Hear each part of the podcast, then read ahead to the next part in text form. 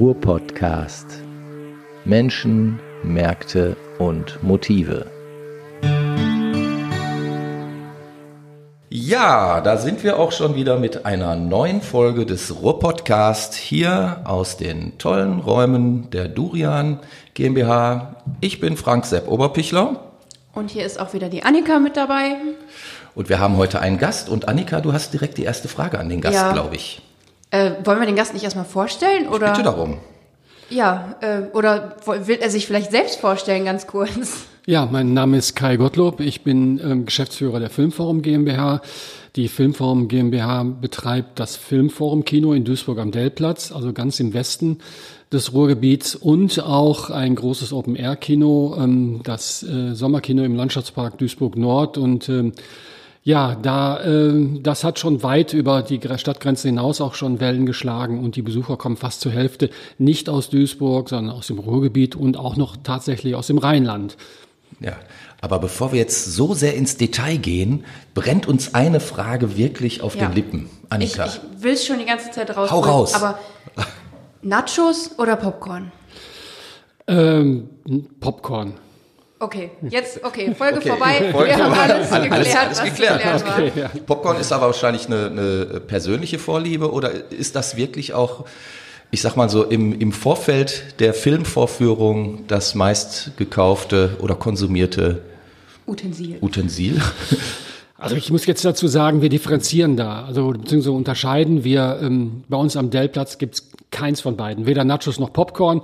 Wir hatten dort immer eine, ich erkläre erklär auch den Grund, eine sehr resolute, äh, schon über das Rentenalter hinausgeschrittene Reinigungskraft, die wir alle sehr geliebt haben. Und die hat uns strikt weg, äh, äh, also strikt verboten, Popcorn zu verkaufen. Sie sagt, das kriegen die aus dem Teppich raus, das kommt mir nicht hier rein.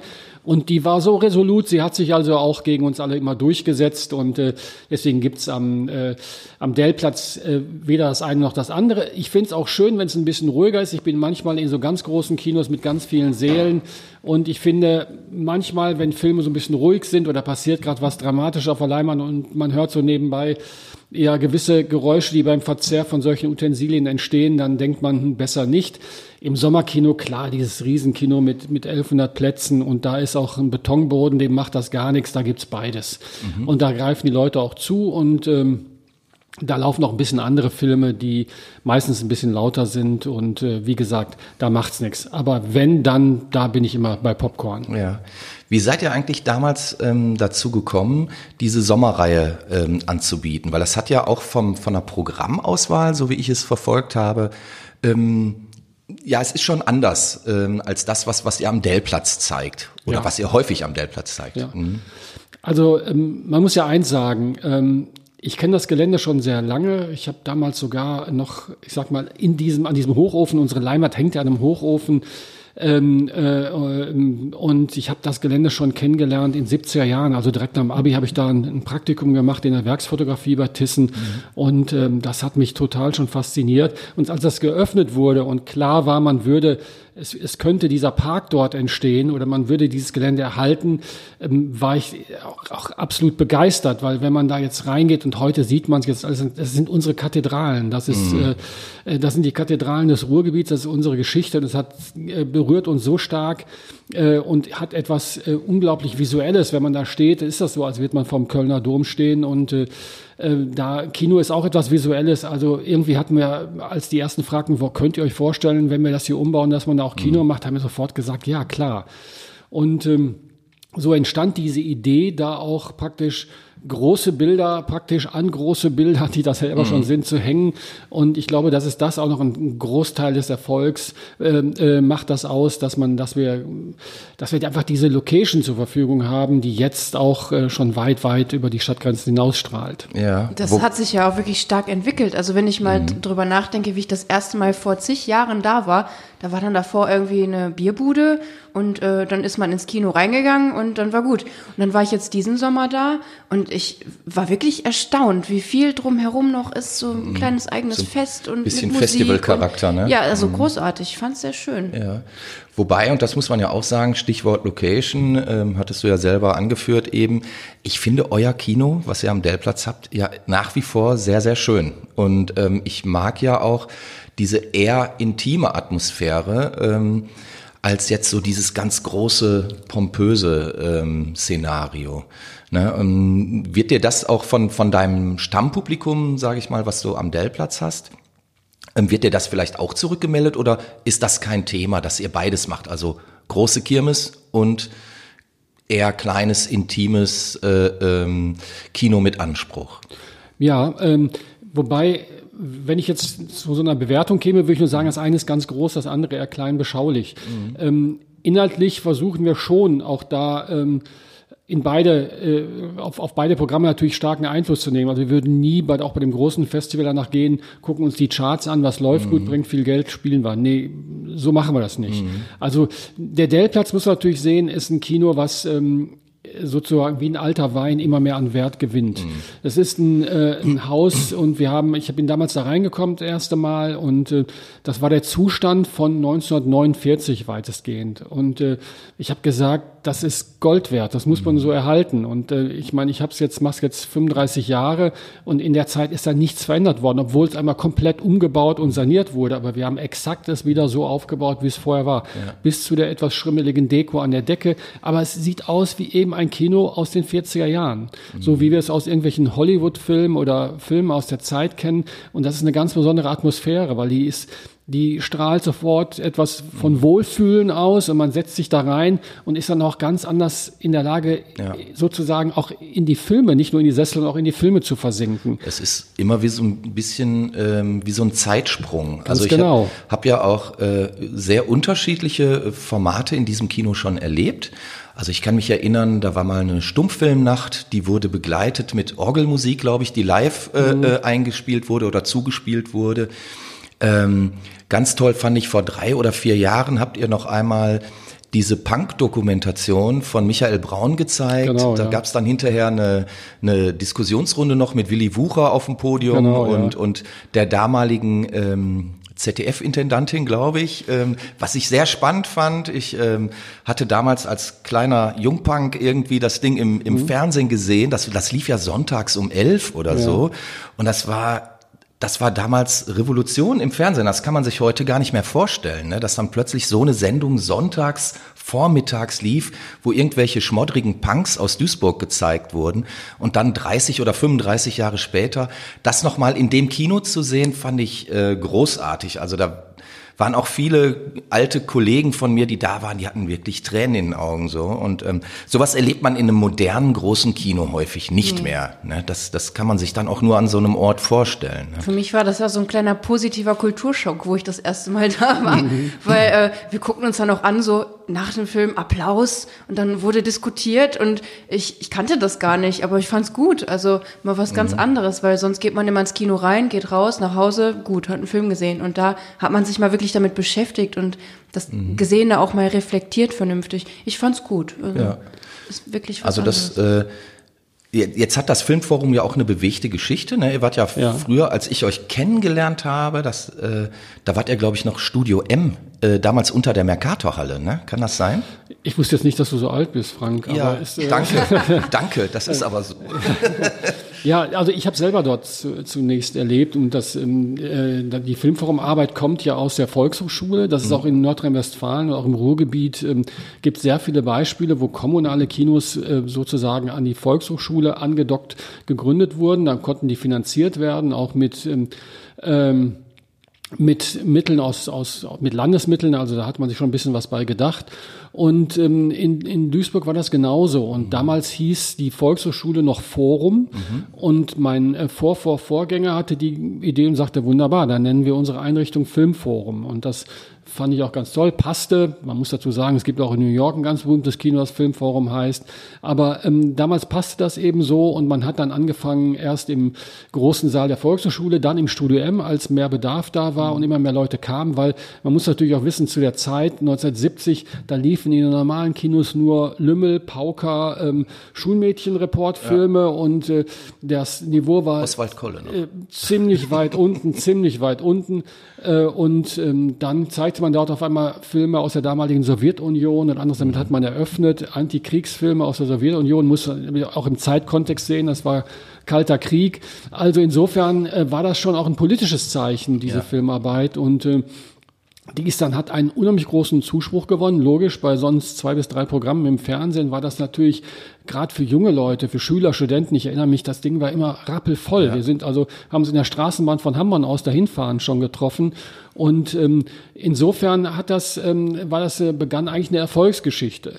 Mhm. Ähm, die wurde dann ähm, äh, irgendwann nach zehn Jahren ähm, äh, verändert, gab es dann Probleme auch mit der Raumbelegung ein bisschen und ähm, so zumindest mein Eindruck. Und dann ähm, bot sich das auch an, an den Dellplatz zu gehen. Mhm. Der Dellplatz war damals ziemlich verwaist, war ja bis äh, an, äh, zu Beginn der 70er Jahre noch, muss man wissen, der Straßenstrich in Duisburg. Also das war sehr spannend, weil der Platz rund war, konnten die Autos immer im Kreis fahren. Das war sehr praktisch, die Damen standen innen, außen.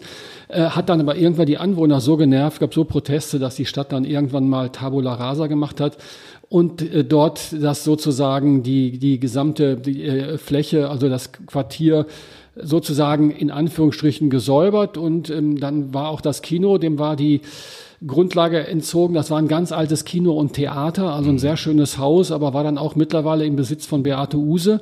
Und dann hat die Stadt das günstig kaufen können und hat daraus praktisch das, äh, hat das, das dem kommunalen Kino eine eigene, eigene Heimat gegeben. Ja. Wunderbarer Zug, denn Heute wissen wir, der Dellplatz ist Szene äh, in Duisburg, Szene Kiez. Also da sind mittlerweile, haben sich ganz viele Galerien. Mhm. Oder Platzhirsch-Festival. Genau, Platzhirsch. Es sind Festivals dort, es sind die, äh, ähm, äh, es ist eine Brauerei dort, Galerien etliche. Also das ist aber alles beatmet worden letztendlich durch das Kino, weil das Kino ja. hat auf einmal Leute zum Dellplatz gebracht. Und heute haben wir dort in den Veranstaltungen immer noch 85.000 Besucher im Jahr. Oh ja. Und die beatmen sozusagen natürlich auch die Gastronomie, die sich dort angesiedelt hat und so rechts, links von uns mhm. überall mit. Und eigentlich kann man sagen, war das Kino mit die Entscheidung damals, also auch die muss man dem damaligen Kulturdezernenten Dr. Ähm, Konrad Schilling noch hoch anrechnen, war absolut richtig. Er hat damit letztendlich wieder Leben dorthin gebracht. Ja. Und dort entstand ein Kiez ohne sonstige Subventionen, sondern einfach nur, weil es passte und vielleicht auch ein bisschen, weil das schon seit Mitte des 19. Jahrhunderts, muss man wissen, äh, eine ganz, äh, ein absoluter Veranstaltungsbereich in Duisburg war, der ah. irgendwann dann nur in den 50er, äh, 60er Jahren dann mal einmal ganz nach unten gekommen ist und so konnten wir ihn durch, die, durch das Kino wieder nach oben holen. Und mhm. heute passieren dort äh, genug Veranstaltungen. Äh, Hundertmeister Grammatikow, die Geschichte ist bekannt.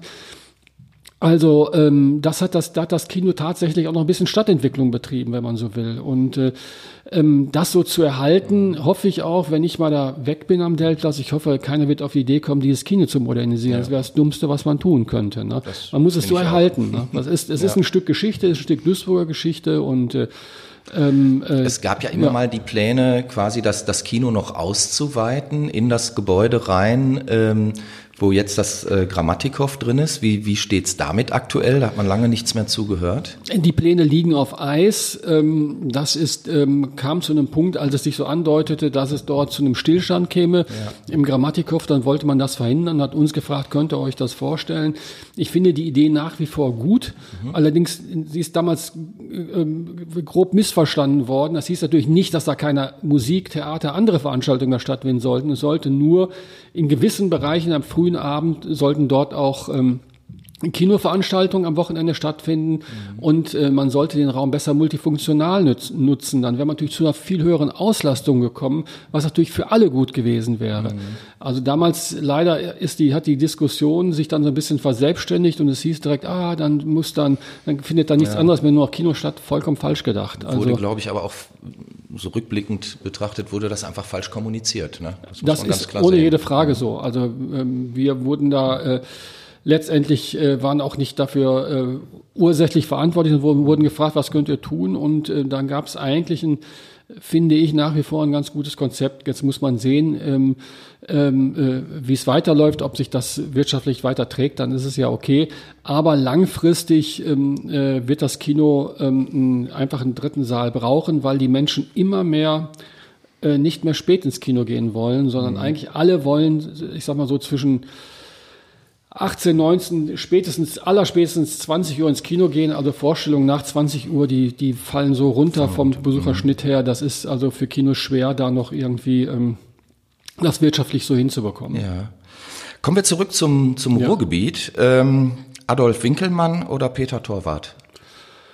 Also beide. Ich mag beide. Ich mag ähm, Adolf auch persönlich äh, äh, wirklich äh, ähm, sehr, ist ein äh, toller Mensch, hat uns war auch schon oft bei uns im Kino, sowohl im Kino als auch im Sommerkino und ähm, ist ein guter Typ und äh, ähm, Peter Torwart hat, äh, äh, äh, hat dann natürlich da ähm, eine äh, Ikone geschaffen. Ne? Ja. Also ähm, und eine zweite Frage, die mir wirklich auf den Lippen brennt: Horst Schimanski oder Benno Stepanek? Also ich muss sagen, wir sind ganz eng natürlich mit Horst Schimanski verbunden. Das ist äh, ergibt sich so. Also ähm, ich ähm, äh, glaube auch und ich bin da auch, ich sag mal so, ähm, nem, ich habe ein Versprechen gegeben mhm.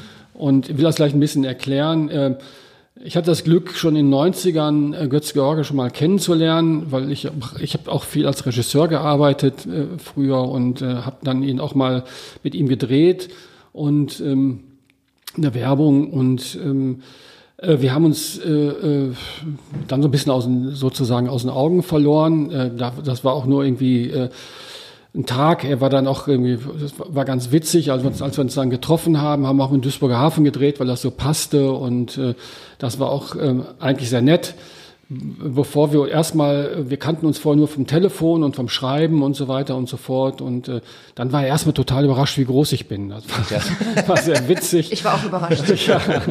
Und äh, ähm, das war dann aber war dann auch irgendwie ein Lacher wert. Und ähm, äh, wir haben die Figur hat natürlich sehr viel auch mit Duisburg zu tun, auch mhm. mit einem mit einem Image. Die Diskussionen sind end, äh, endlos lang und äh, erklären aber viel auch vielleicht, äh, wenn man mal genau hinschaut, äh, erklären die viel, wie so ein Imageprozess oder Imagebildung äh, äh, funktioniert. Und ich bekam irgendwann dann vor vor, vor äh, kurz vor, vor seinem Tod eigentlich einen Anruf und er, mhm. er rief mich im, im Filmforum-Büro an und sagt dann, er findet das super, was wir so machen, diese Schimanski-Nächte, weil wir haben mhm. ja irgendwann das so bei uns etabliert und haben gesagt, dieses Image, diese Person halten wir hier am Leben. Selbst die, man muss das eigentlich nicht unbedingt tun, denn die Filme werden auch oft genug im Fernsehen wiederholt, vor allen Dingen auf den dritten, aber wir wollten sie immer noch im Kino zeigen, weil ich weiß, dass die Regisseure auch immer damals auch schon die, die, die Vision hatten, das in großen Bildern zu drehen, die eher für ein Kino als für eine, für eine, für eine Bildschirm, für einen Bildschirm ähm, gemacht sein sollten. Mhm. Und äh, er hat sich teilweise in die Veranstaltung dann so über WhatsApp oder über SMS immer reingehackt, Ach, wenn er nicht mh. konnte und schrieb dann, ja, dies und das und dann musste das immer verlesen werden. Das war witzig, weil da kommen unheimlich viele Leute aus ganz Deutschland hin ins Filmforum und gucken dort zusammen die Schimanski-Filme. In der Regel ist Hajo Gies mhm. als Erfinder dieser Figur und Regisseur der, der ähm, vieler, vieler Tatorte und Schimanskis da und kommentiert dann. Er stellt auch das Programm mit uns immer zusammen. Und dann sind praktisch die ganzen Experten da. Also ähm, äh, Götz Georges, äh, Bodyguard und Fahrer und viele andere aus dem kommen dann dahin und äh, es ist schon fast wie ein bisschen wie ein Familientreffen und jeder ist auch eingeladen. Es ist kein Closed Shop, sondern mhm. Alle werden dort irgendwie ähm, die, die Spaß an der Figur haben, äh, mit freundschaftlich aufgenommen und dann sehen wir uns zwei, drei von den Filmen am Abend an und reden auch über die, über die Filme, wie es eben üblich ist, weil bei uns im Haus nicht zu jedem, aber zu vielen äh, ähm, Programmen. Und ähm, ich hatte ihm damals versprochen, als er mich anrief und ich sagte, empfand ihn schon so ein bisschen sehr ich sag mal vielleicht auch weich mhm. in dem Gespräch. Er war sonst immer sonst ein Typ, der bestimmt auch wusste, wie er sich so ausdrückte und da war er recht weich und sagte auch, ob ich, ob ich Geld bräuchte, um das weiterzumachen. Ich sage, nein, weil es ist voll, wir brauchen das nicht, wir machen das weiter, wir haben da auch mhm. Spaß dran und das lebt weiter und äh, ähm, ich glaube, sechs Wochen später kam die, die Nachricht, mhm. dass er verstorben ist. Und dann habe ich das Gespräch auf einmal anders, mit anderen ja, Augen klar. gesehen. Mhm. Ähm, und ähm, ähm, ähm, ich fühle mich da verpflichtet. Auch seine, seine letzte Jacke hängt ja als sozusagen Dauerleihgabe bei uns im Eingang, die er getragen hat. Und ähm, äh, wir fühlen uns das Duisburger Kino als das Duisburger kommunale Kino natürlich der Figur ähm, sehr verpflichtet. Ja. Ich habe ihn übrigens auch mal kennengelernt bei einer Pressekonferenz von Radio Duisburg war ich damals da als ja. Praktikantin. Ja, ich Das auch. war auch, glaube ich, bei dem. Du warst auch da? Nee, nicht auf der Pressekonferenz. So. Ich war mal Statist in einem. Oh, 100% der hier Anwesenden haben schon mal Götz George kennengelernt. Das ist ja unglaublich. Ach, warst du Punk oder? Ja, in so einem in so einem äh, in so einem Film, da wurde so eine Szene im Old Daddy gedreht ah, irgendwie ja, ja. und dann tauchte ich da so hinter dieser Säule hervor. das war, war sehr witzig, weil ich ähm, stand dann, wir haben, wir haben ja kein Geld bekommen oder so, aber wir hatten frei saufen. Und, dann, und ähm, das war halt ein Mittwoch und Mittwochs sind wir sowieso gerne ins Steady gegangen ja. und ähm, dann bin ich irgendwann zur Toilette gegangen und dann stand ne Eberhard Feig neben mir. Ja. Und ähm, wir strollten da so nebeneinander äh, in, die, in die Rinne und er drehte sich nur so zu mir um und sagte, Scheißladen hier, oder? Riesenszene. Hätte ich nie vergessen. Ja, und, ähm, hätte man drehen sollen, ja. Ja, das hätte man eigentlich drehen sollen, genau. Das, das, äh, das sind so, so, so kleine Momente, ja. die, man, die man dann ja für sich, also ich zumindest, total konserviert. Und ja. ähm, immer wenn ich, wenn ich dann jetzt so eine alte Folge sehe, ähm, finde ich, finde ich das schon toll auch, ne? dass man, ja. dass man da einmal so eine ganz kurze Schnittmenge hatte und ähm, ja, sehr schön. Was mich jetzt noch interessiert, gibt es eine Geschichte des Ruhrgebietsfilms eigentlich? Oder wäre das mal ein lohnendes Projekt, sowas aufzudröseln? Der Ruhrgebietsfilm? Film im Ruhrgebiet, Film aus dem Ruhrgebiet? Ja, sind wir dran. Ist jetzt Sehr also, rede ich, ich hatte gehofft, Mal öffentlich drüber. Ich hatte gehofft, dass es diese Antwort gibt. ja. Ja, wir sind dabei. Wir haben ja hier auch in Duisburg ähm, sozusagen ein paar Player. Es gibt hier in Duisburg ja. einige Archive, die auch. Ich wollte äh, sagen, ihr habt ja auch ein Riesenfilmarchiv. Wir haben auch ein Riesenfilmarchiv. Wir haben allein, ich glaube, so zwischen 200 und 300 Filme. Ich kenne den aktuellen Stand gar nicht mhm. zu äh, allein Filmen zu Duisburg-Geschichte. Das ist unfassbar viel, ja. mhm. ähm, weil die meisten auch Großstädte haben vielleicht eine Handvoll oder also da ist Duisburg gesegnet mit einem ganz großen Fundus. Wir haben hier in Duisburg ähm, noch dann äh, äh, letztendlich das ThyssenKrupp-Archiv, äh, das mhm. äh, Filme verwaltet. Und wir haben die Kinemathek im Ruhrgebiet hier, Paul Hofmann in Ruhrort, der ähm, äh, vor allen Dingen auch ruhrgebietsorientiert äh, stark sammelt. Und insofern haben wir einen, in Duisburg einen Riesenfundus von sozusagen Ruhrgebietsgeschichte. Mhm. Und ähm, Paul Hofmann und wir machen da, sind gerade in der Kooperation, also äh, und bereiten gerade eine ein, zunächst einen Filmabend vor, Geschichte des Ruhrgebiets im Film. Da wird es ganz spannende Begegnungen geben. Mhm. Und ähm, äh, zurückgehend, äh, selbst in Duisburg ist der älteste Film aus dem Jahr 1914. Und äh, es gibt aus, aus Essen noch welche, die noch ein bisschen älter sind. Also wir werden diese ähm, Highlights präsentieren und wollen versuchen, das noch in diesem Jahr hinzubekommen, wenn das, weil ähm, es ist ja auch so, man muss viele Rechte klären, ob man die mhm, Sachen aufführen klar. darf und so weiter. Zum Teil liegen die nicht, sind die nicht einfach zu bekommen. Da sind wir bei, versuchen, sind gerade auf der Suche nach den entsprechenden Kopien und den Rechten, um dann einen Abend zunächst im Filmforum ähm, äh, zeigen zu können und hoffen, dass wir den auch in anderen, äh, an anderen Ruhrgebiet, äh, in anderen Ruhrgebietsstädten mhm. zeigen können. Gibt es da schon eine, eine äh, Zeitplanung? Also wir hoffen, dass wir ähm, äh, im Dezember ein erstes Programm zeigen können. Boah. Hoffen aber, dass das ähm, ähm, dass das auch klappt. Also es ist noch, mhm. wir sind noch relativ am Anfang. Es hat die ersten Treffen und Recherchen gegeben. Wir sind dabei, aber das ist etwas, was auch mich sehr bewegt. Also die ja. Geschichte dieser Region zu sehen und diese Filme sind haben etwas Fantastisches. Ja. Sie sind, sie sind wie Zeitreisen in unsere eigene Geschichte und ähm, ähnlich wie in Duisburg, sobald wir diese Duisburger Jahrzehnte, ist eine Reihe, die wir schon lange zeigen. Wir haben ja auch mal Filme produziert zur Duisburger Geschichte und die Duisburger Jahrzehnte sind immer voll und die Leute sind begeistert, mhm. weil es ist, sie erkennen alles. Es, es ist unsere Identität, es ist ein genau. Stück von uns und äh, gerade nach so einem, ich sag mal jetzt Strukturwandel, den die Region durchmacht, ist diese Reise in die Geschichte, die zu verstehen, auch gerade für junge Leute, etwas Großartiges. Mhm. Die sehen nämlich, dass es eben nicht nur jetzt ähm, äh, äh, Kathedralen und äh, stumme Zeitzeugen sind diese riesigen Gebäude, sondern sie sehen sie noch irgendwie sozusagen in der Arbeit und äh, sehen, ja, dass, was dass es äh, lebendig war, ne? dass auch genau. auf den Straßen Leben war. Ich kann mich erinnern, es, es gab vor 15, 17 Jahren ähm, ein großes Jubiläum der Duisburger Verkehrsbetriebe, weil Duisburg war, glaube ich, eine der ersten Städte, die eine eigene Straßenbahn hatten. Und da wurde von euch ein kleiner mhm. Film gezeigt, diese erste Straßenbahn, wie sie, ähm, ich meine, ähm, hier am Schwanentor entlang gefahren ist. Und ähm, das das war ja ein Film aus den 30er Jahren oder so oder noch früher. Ich Ende der 20er Jahre. Oder Ende der 20er Jahre. Also das, das fand ich faszinierend. Und das, äh, der äh, Effekt ist ja, also zumindest bei mir, wenn ich solche historischen alten Aufnahmen sehe und ich kenne, ich ich kannte ja den Weg, den die Straßenbahn genommen hat. Also man verbindet das sofort. Man hat sofort irgendwie eine Connection mit, mit der Historie und fühlt sich sofort dazugehörig irgendwie. Genau. Das, das kann, glaube ich, nur Kino. Siehst du das auch ja, so? Ja, das, das, kann Kino. Und was äh, auch noch den großen Unterschied macht, man muss ja sehen, ähm, wie funktioniert Kino. Kino funktioniert ja ähm, einfach zunächst über den Raum. Mhm. Über den Raum, über den dunklen Raum und über die Tatsache, dass ich dort mit vielen Menschen sitze, die ich zum Teil gar nicht kenne.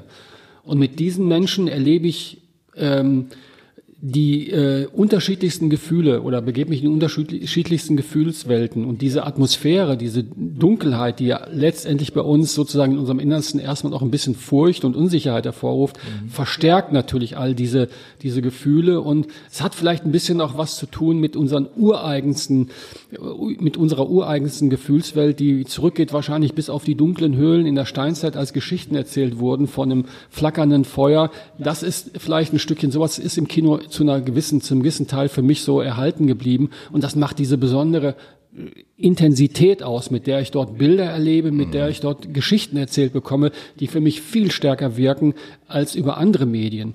Und ähm, das ist so, wenn ich dann die eigene Geschichte noch sehe und erkenne Orte wieder, dann versinke ich so tief in diesen Bildern, dass ich mich wirklich wie ein Zeitreisender fühle. Ja. Und äh, das macht gerade ähm, diese Geschichte aus. Und es gibt ja immer wieder Orientierungspunkte. Man sieht mal wieder das Rathaus oder Gebäude, die noch stehen. Und das ähm, äh, zeigt das immer wieder als authentisch an. Und das mhm. macht natürlich, deswegen glaube ich, es noch mehr vielleicht als eine rein erfundene Geschichte, die irgendwo ganz woanders spielt, wo ich mich sozusagen nicht orientieren kann. Ja. Also ich finde ja immer im Kino, also das, was du gerade beschrieben hast, das geht mir ganz genauso. Und ähm, man hat immer diesen, diesen großen Saal und die Gedanken, die können einfach mal losgelassen werden, so vom Alltag. Man hat nicht irgendwie das Wohnzimmer und hier noch den Berg Wäsche daneben und man guckt sich einen Film an und denkt sich dann, oh, ich habe noch Wäsche. Und nee, man kann einfach mal abschalten und wirklich nur sich auf den Film konzentrieren. Und was ich aber auch immer ganz gerne mache, ich drehe mich während des Films ganz gerne um und ich gucke mal gerne in die Gesichter der anderen Menschen weil man sieht wirklich auch, dass es denen genauso geht, dass sie einfach loslassen können und dass sie richtig drin sind im Film. Ich mache das gerne. Ich weiß nicht, ob ich da äh, so ein Spleen irgendwie habe oder ob das andere auch machen, aber ich gucke voll gerne auch anderen Leuten beim Kino gucken zu. Ja, das ist, ein spannender Effekt und wir haben das, machen das auch, wir fotografieren das manchmal sogar und das führt zum Beispiel, ähm, ist eins meiner Lieblingsfotos, was wir bei uns im Kino hier geschossen haben. Wir haben mal eine Gruppe von das war schon, ist schon zwei Jahre her, von, von syrischen Kindern eingeladen, die gerade nach Deutschland oh, gekommen okay. sind. Mhm. So, und die haben dort in einer Gruppe mit deutschen Kindern zusammengeguckt, Sean das Schaf. Also ein Film, in dem nicht gesprochen wird, ja. der mhm. nur von Geräuschen lebt und letztendlich Gestik und so weiter. Also sozusagen eine für jeden, eine für jeden verständliche ja. Bildsprache. Und wir haben es dann fotografiert und wir haben die Gruppen von den syrischen Kindern gesehen und die deutschen Kinder, die alle zusammen mit gleichem Gesichtsausdruck dort gesessen haben und gelacht haben, obwohl sie sich eigentlich gar nicht verständigen können. Also mhm. das ist für mich ein, ein, ein, ein tolles Foto. Ja. Und das Kino als und, und eben diese Art, auch Film zu erleben, eben in einem Kino, mhm. ist etwas ähm, Besonderes, was da auch sozusagen verbindend wirkt und sagt, wir sind alle die gleichen Menschen. Wir, wir fühlen gleich und mhm. ähm, das ist äh, für mich ein, ein ganz großartiges Foto, was mir immer so sozusagen bei, dabei in Erinnerung bleibt. Schön. Ja, toll, tolle Szene. Ich könnte, könnte auch noch das eine oder andere erzählen mhm. aus eurem Kino. Wenn da Fotos gemacht worden wären, wäre es doof gewesen, aber okay. ähm, da will ich gar nicht tiefer drauf eingehen. Vor dem Hintergrund der Zeit jetzt noch eine Frage. Was braucht ähm, ein, ein Film für dich, um dich zu packen? Oder wann sagst du, boah, das ist ein guter Film? Also der, der, der hat mich.